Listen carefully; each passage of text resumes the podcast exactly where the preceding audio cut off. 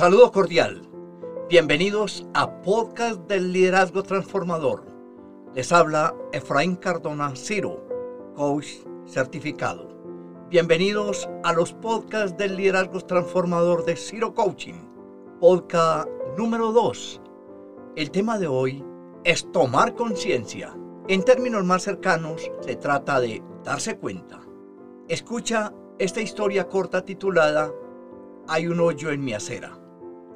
Capítulo 1. Bajo por una calle y hay un hoyo grande. Yo no lo veo y caigo en él. Es profundo y oscuro. Estoy perdido, impotente. Tardo mucho tiempo en lograr salir. No es producto de mi defecto haber caído allí. Capítulo 2. Bajo por la misma calle. Hay un hoyo grande y lo veo, pero caigo de nuevo en él. Es profundo y oscuro. No puedo creerme que esté otra vez en ese lugar, pero no es culpa mía. No soy consciente de lo que ocurre. Tardo mucho tiempo en lograr salir. Capítulo 3. Bajo por una calle. Hay un hoyo grande y lo veo, pero todavía caigo de nuevo en él. Ha llegado a ser un hábito. Tengo los ojos abiertos. Sé dónde estoy. Es culpa mía. Capítulo 4. Bajo por la misma calle. Hay un hoyo grande. Lo rodeo. Descubro cómo no caer en él. Capítulo 5. Bajo por una calle diferente. He aprendido a evitar el hoyo podemos sacar de esta historia varios aprendizajes. Después de que escuches los que te planteo, puedes agregar otros.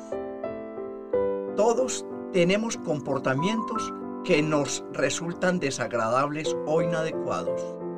Si tomamos conciencia de ellos y les prestamos atención, podemos hacer algo diferente la próxima vez. Una de las principales características para poder modificar una conducta es aceptarla. En el cuento hay un hoyo en mi acera, la primera reacción del personaje es, no es mi defecto, no tengo nada que ver con ello, es un problema externo. En el capítulo 2, aún remarca, no es culpa mía, hasta que el personaje no toma conciencia de que está involucrado en aquello que sucede afuera, no se da cuenta que puede hacer algo distinto al empezar a reconocer mi responsabilidad, voy aprendiendo a salir adelante rápidamente del hoyo. El aprendizaje es muy difícil cuando hablamos de hábitos. Estos están muy incorporados en el inconsciente. Todos estos son hábitos y en alguna medida resultan limitantes para la persona. Pero resulta imprescindible prestarles atención, descubrir cómo funcionan los hábitos, buscar una nueva forma de hacer las cosas. En el cuento, rodear el pozo o bajar por otra calle es una nueva manera de proceder. ¿Cuántas veces tenemos que caer en el mismo pozo para darnos cuenta de que existe? ¿Cuántas veces, a pesar de que existe, seguimos cayendo en él o en otros similares? ¿Cuántas veces seguimos tropezando con la misma piedra? Lo cierto es que sin conciencia, sin darnos cuenta, los pozos son invisibles a nuestros ojos. Darnos cuenta es el primer e imprescindible paso para poder transformar, gestionar, superar, eliminar o aceptar algo. La diferencia que hay entre darnos cuenta o no es tan grande como la que hay entre estar dormidos o despiertos. A pesar de que cuando soñamos sentimos que lo que estamos viviendo es real, solo cuando despertamos podemos darnos cuenta de que todo era un sueño. Sin el darse cuenta, no existe ninguna opción. Hasta que el protagonista del cuento se da cuenta de que no se da cuenta del pozo, no tiene ninguna posibilidad de cambiar el automatismo que le hace caer en él. Nos desesperamos cuando nos vemos repitiendo ciertas actitudes, ciertas respuestas y emociones una y otra vez. Intentamos modificarlas en el plano superficial. Creemos que con el hecho de entenderlas a nivel intelectual cambiarán o desaparecerán. Y si bien el darse cuenta ocurre en el plano cognitivo, en primer lugar, la maquinaria que mueve nuestro automatismo está instalada en un nivel mucho más profundo. Y si no trabajamos ese nivel, nunca podremos liberarnos de ellos ni crear caminos alternativos. El despertar llega cuando nos damos cuenta de que no nos estamos dando cuenta, cuando tomamos conciencia, cuando podemos empezar a ver el piloto automático con el que estamos funcionando. Una persona que no se da cuenta solo ve una manera de hacer las cosas. El darse cuenta es una actitud, una mirada interna que debemos desplegar y mantener todo el tiempo que seamos capaces. Estar atentos a lo que nos pasa, desarrollar una atención que nos ayuda a despertar y a romper poco a poco ese sueño en el que andamos todos. Todo esto hasta que seamos capaces de despertar. Tomar conciencia se refiere a darse cuenta de las cosas y ese es el primer paso para hacer algo con aquello de lo que me estoy dando cuenta. Ahora, tener conciencia y saber qué nos ocurre no es equivalente a asumir el cambio. Se requiere acción, tomar la iniciativa de dar el primer paso, formar hábitos, ser perseverantes y disciplinados. ¿Cuántas veces nos damos cuenta de las cosas que nos están sucediendo? Es decir, somos conscientes, pero no las tenemos en cuenta y no pasamos a la acción. Una bella sentencia atribuida al filósofo griego Sócrates, nacido en el año 470 a.C., nos recuerda que una vida sin examen no merece la pena ser vivida.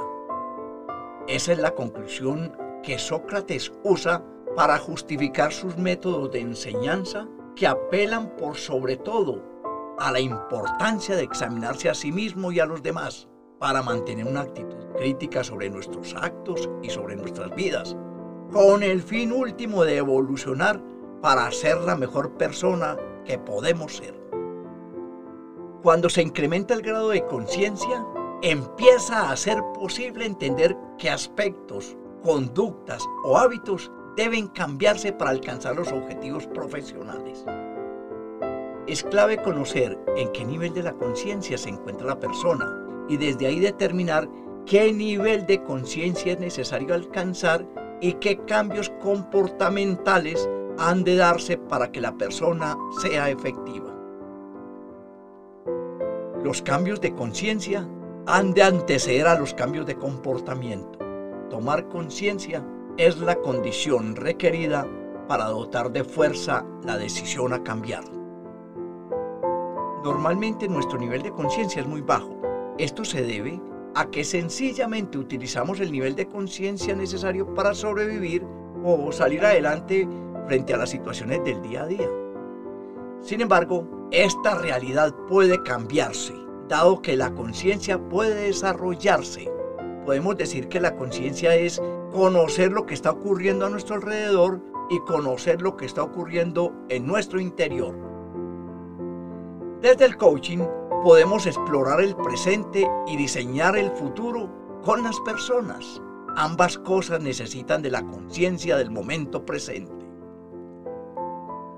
Necesitamos ser conscientes del momento presente, de lo que nos sucede ahora, ya que de otro modo no nos damos cuenta de cómo estamos comportándonos y de las posibilidades que tenemos para mejorar. Su proceso de cambio requiere un dominio del aquí y el ahora, para el cual descubriremos herramientas que lo posibiliten.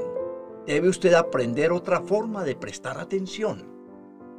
Estas reflexiones son un abrebocas para la interesante tarea que desarrollaremos a través de las lecciones del liderazgo transformador, donde a través de herramientas como videos, fábulas, cuentos, grafitis, entre otros, aprenderemos formas de vivir conscientes y a tener conciencia verbal.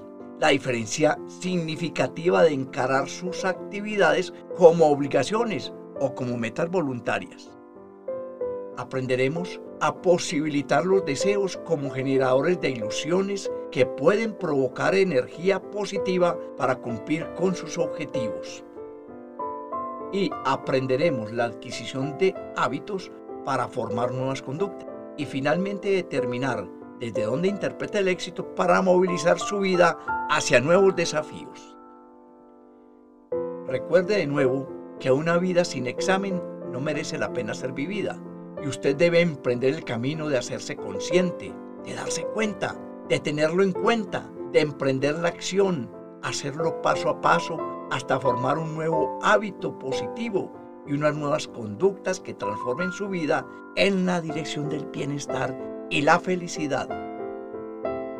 Ser consciente, darse cuenta, tomar conciencia es el primer paso para que saque la mejor versión de usted.